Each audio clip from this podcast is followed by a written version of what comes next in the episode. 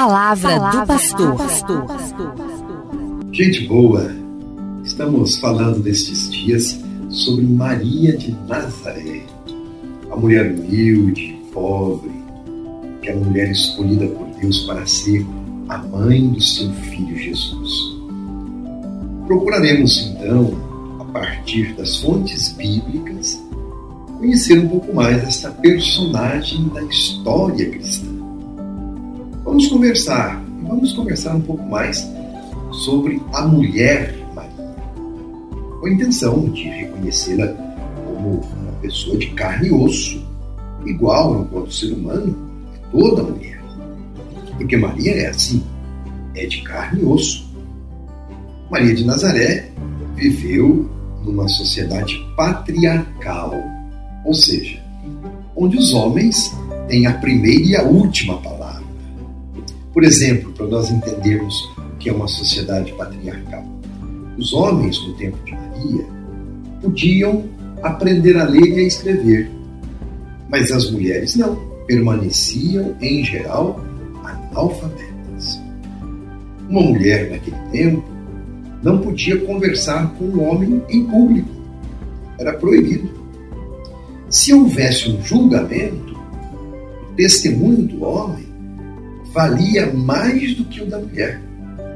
E olha só que interessante e terrível.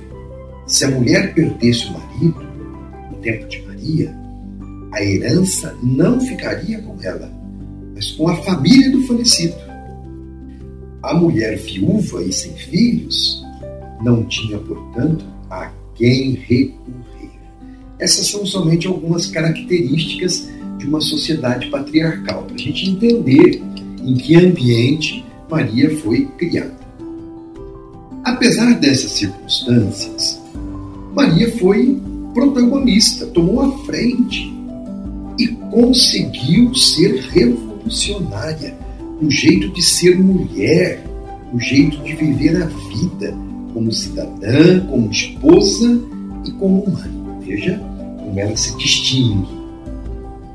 Como sabemos, a terra natal de Maria é Nazaré, uma pequena cidade da Palestina, na região da Galileia, sem nenhuma importância política. Nazaré não tinha nenhuma importância política. Um discípulo de Jesus, Natanael, referindo-se a Nazaré, chegou a perguntar se algo de bom poderia vir daquela cidade, a gente entender como Nazaré não era nada no mundo ali do Oriente Médio. Maria e José não eram ricos. Quando Jesus nasceu, não havia lugar em hospedaria, conforme nós conhecemos pelo Evangelho. Maria o envolve em panos e o deita num coxo de animais, na manjedoura, onde o gado se alimentava. A gente entender pobreza dessa família de Nazaré. 40 dias após o nascimento do menino, os pais o levam ao templo, para a gente entender que aquela família seguia a tradição judaica. E levavam, levaram o menino ao templo para fazer o sacrifício de agradecimento a Deus. E como eram pobres, ofereceram um casal de pombinhas, e não um cordeiro como os ricos faziam. Esta era a realidade da família de Nazaré, de Jesus, de Maria e de José. E pelo cântico do Magnificat, atribuído a Maria, nós também podemos ver destacados aspectos da identidade de Maria. Estamos tentando entender neste contexto todo quem foi esta mulher, Maria de Nazaré. Então, pelo cântico Magnificat, nós destacamos alguns aspectos importantes. Por exemplo, Maria, a mulher de fé, humilde serva, no cântico do Magnificat, louva a Deus pela salvação recebida.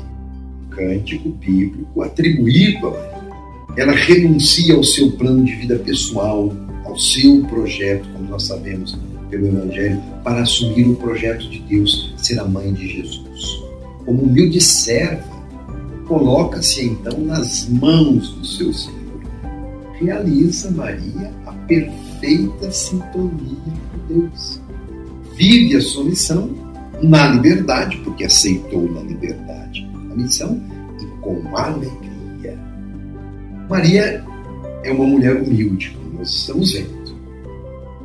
Mas não aquela humildade no sentido de timidez, uma pessoa humilde que tem pouco raciocínio ou até que é ingênua. Não é esse o sentido da humildade de Maria. É humilde porque não é orgulhosa. É humilde porque não é vaidosa, nem arrogante ou prepotente. Ela sabe que não sabe e se dispõe a aprender com Deus. Esta é a humildade. Ela reconhece e recebe tudo de Deus e se propõe a receber. Então ela canta que o Senhor dispersa os soberbos de coração, derruba do trono os poderosos e eleva os humildes. Afirma assim que Deus tira o poder dos que agem para o mal e dá forças aos desvalidos e aos abandonados. Maria não era uma pequena mulher humilde e Deus não a fez forte e valente.